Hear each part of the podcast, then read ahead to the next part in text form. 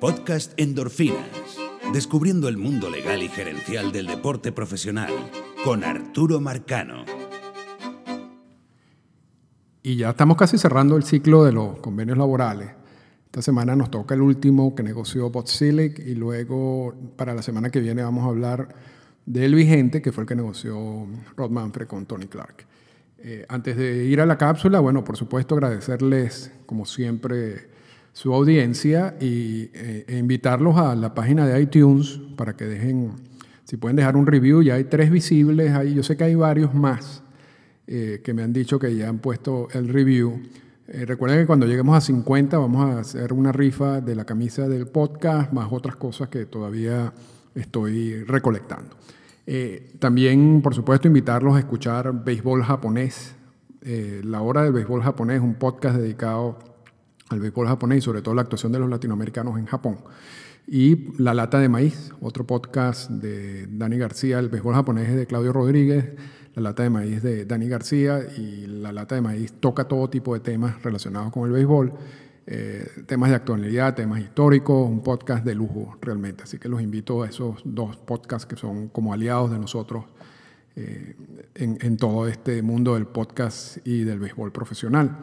Eh, también, bueno, decirles que esto, con el ciclo del convenio laboral, aunado al ciclo de los comisionados, yo creo que ahí hay base suficiente para poder pasar a la siguiente etapa de este podcast, que es donde vamos a analizar más punto por punto, concepto por concepto, término por término, o sea, vamos, pero eso es solo posible con esta base. Así que los invito a escuchar eh, ambos ciclos en la página www podcastendorfinas.com, está todo resumido. Así que, bueno, vamos a pasar eh, ya a la cápsula donde, repito, vamos a hablar del último convenio laboral firmado por Bob Silic.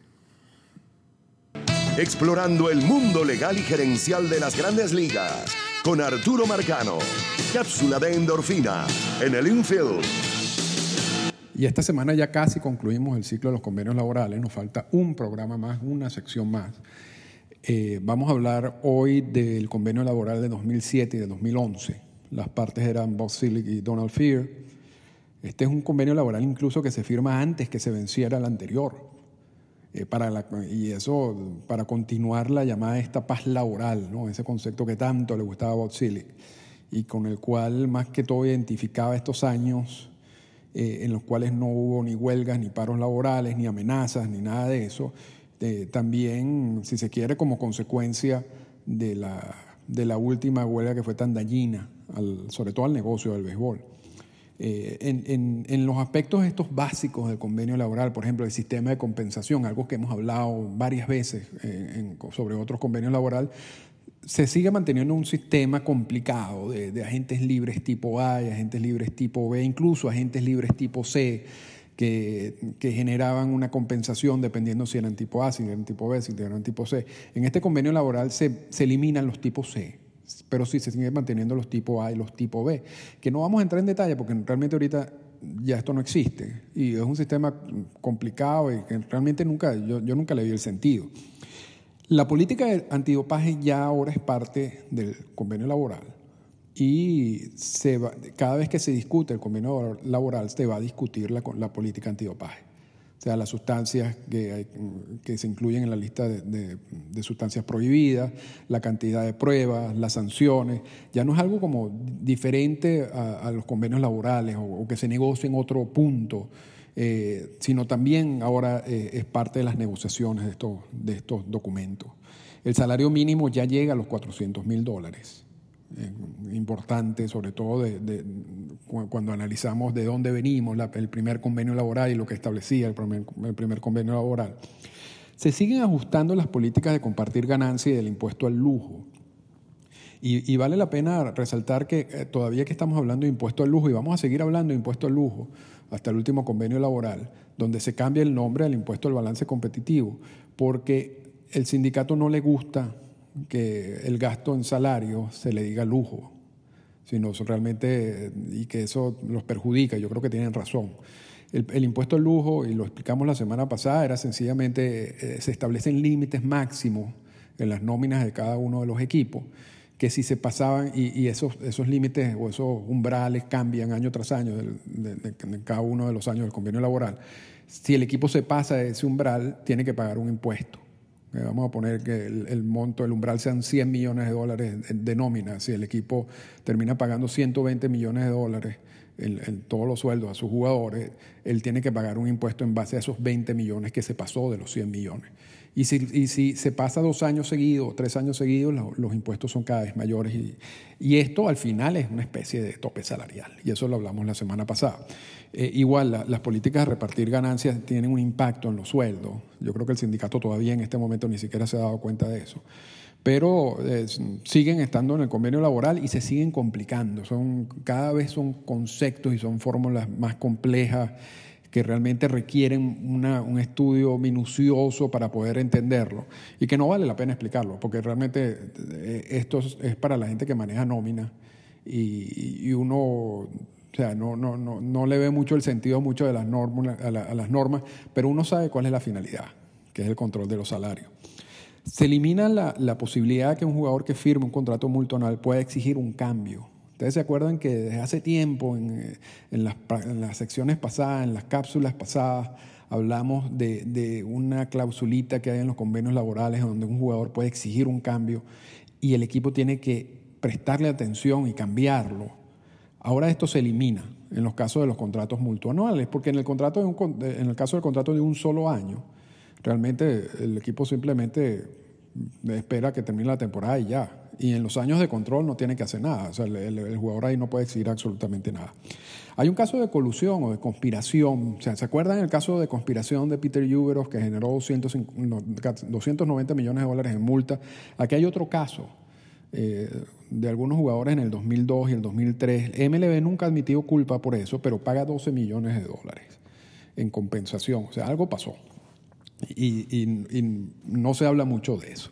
Vamos entonces al, último convenio laboral de esta, de esta cápsula, que es el del 2012 al 2016. Las partes son Bob Silly por un lado y Michael Wiener, nuevo director ejecutivo del sindicato por el otro lado. Yo creo que uno de los aliados principales es Silly.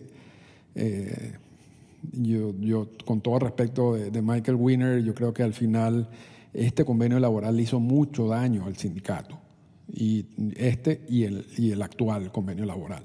Pero bueno, eh, estas eran las partes. El salario mínimo ya llega a 500 mil dólares. Y vamos a, ser abogado del diablo con Michael Winner. La parte de los sueldos y los contratos de peloteros en estos años realmente eran, estaba llegando a límites nunca vistos. O sea, los beneficios hacia los peloteros, hacia los agentes de peloteros, eh, realmente yo creo que llegaron a un tope en este momento, porque todavía las políticas de repartición de ganancias y de impuestos de lujo no está, no, no está generando el efecto. Eh, esas políticas, y ¿se acuerdan de la estrategia de Celi que le hablamos la semana pasada, que él decía, no vamos a lograr todos los cambios en un convenio laboral, vamos a ver esto como un, ejercicio a largo plazo, no a corto plazo. Eh, todavía en este momento no se estaba viendo los efectos de la política de repartición de ganancias, de los impuestos al lujo, y, por eso los salarios seguían subiendo eh, astronómicamente. Y yo creo que en este sentido, Winner, sin ver el, problema a largo plazo, sino entender la realidad a corto plazo, dijo, bueno, la cosa está tan bien, vamos a mantener todo igual. Y no estaba eh, entendiendo de que muchas de estas regulaciones iban a tener un efecto negativo en el sindicato a largo plazo. Y es lo que estamos viendo hoy en día. Se agrega un segundo equipo eh, del wild card y se crea el juego por el wild card, que lo estamos viendo esta semana como parte de la postemporada. Se aumenta el número de los Super 2. Los Super 2 son jugadores que eh, en el arbitraje salarial tú tienes que tener tres años de servicio para poder ir al arbitraje salarial. Pero hay unos jugadores que con dos años de servicio pueden ir al arbitraje salarial. Eh, antes de este convenio laboral era un 17% de esos jugadores que podían ir al, arbitraje salarial. Ahora se sube a 22. O sea, se aumenta el número de jugadores que pueden ser Super 2. Eh, el impuesto al lujo y la política de repartición de ganancias siguen ajustándose. Siguen eh, el CELI con su equipo de economistas y de, trabajo dándole las últimas vueltas a las tuercas sin que nadie más se diera cuenta de este sistema. Se agregan los exámenes de sangre en la política antidopaje, porque ya, ya en este momento se decía que una de las sustancias que más consumían en las grandes ligas eran las hormonas de crecimiento humano, y esas sustancias no son detectables a menos que sean en exámenes de sangre. Entonces se incorpora ese tipo de exámenes en, en la política antidopaje. Se crea la oferta calificada, que viene a sustituir el sistema de compensación de jugadores tipo A y tipo B, y, que tiene unas particularidades que, no vamos a entrar en detalle, lo de la oferta calificada, que todavía existe, que es la nueva versión del sistema de compensación. Pero vamos a dedicarle los últimos minutos a la parte más importante para nosotros de este convenio laboral de 2012 al 2016, es el, es el famoso anexo 46, que es, que es el que crea el nuevo sistema para firmas internacionales. Antes de este momento, básicamente no habían reglas para la firma de peloteros internacionales. Eh, muy pocas. Bueno, la regla de tener 16 años al momento de la firma, eh, básicamente era la única. también hablamos que desde 2003 se estaba conversando sobre la posibilidad de un draft internacional. Sindicato siempre estuvo, estado en contra de eso. Pero en el 2012 acepta crear un sistema para la firma de, los peloteros internacionales, en donde por primera vez se crean presupuestos para los equipos. Antes de este momento los equipos tenían plena libertad de, pagar lo que ellos quisieran. Ellos no, tenían ningún tipo de límite. A partir de 2012 se crean presupuestos y se crean eh, multas si se pasan de, esos, presupuestos. Y además se crean algunas sanciones. Se empieza como a regular el sistema.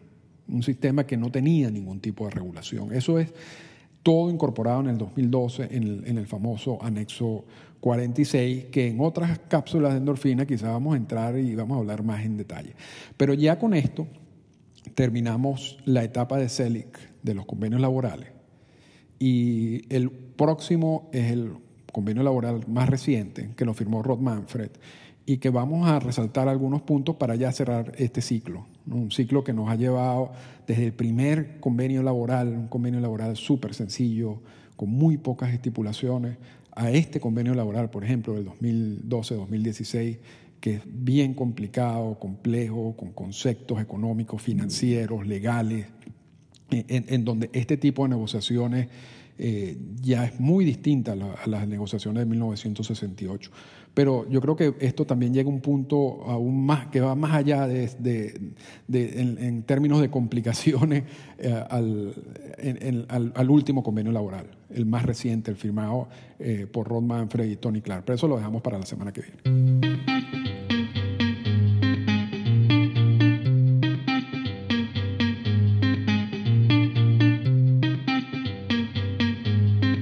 Comentarios finales.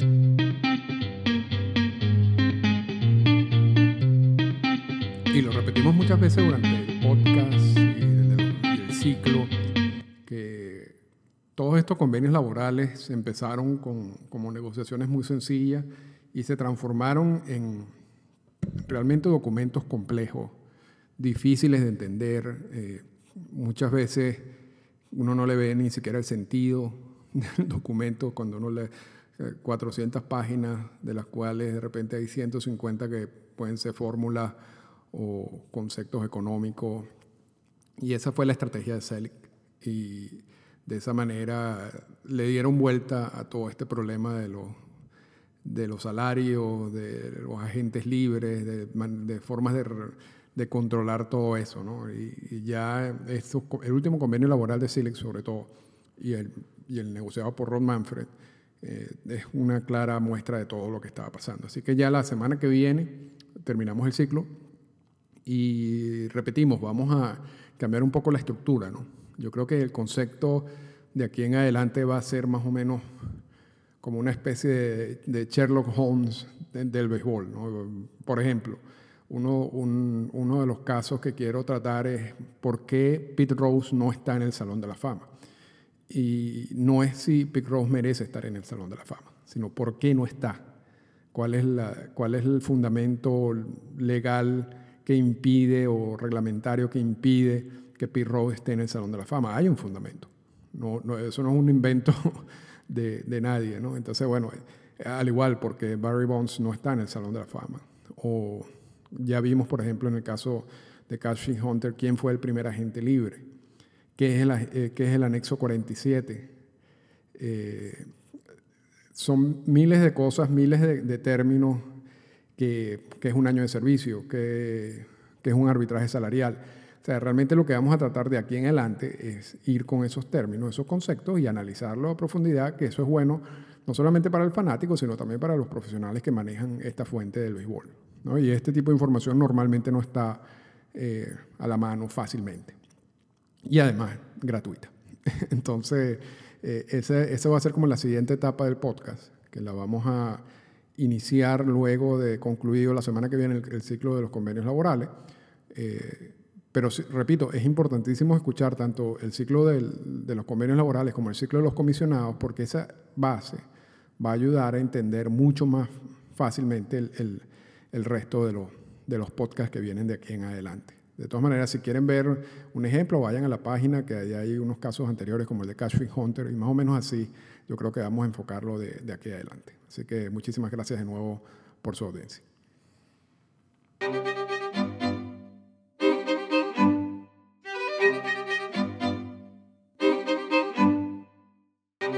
Esta fue una presentación del podcast Endorfinas.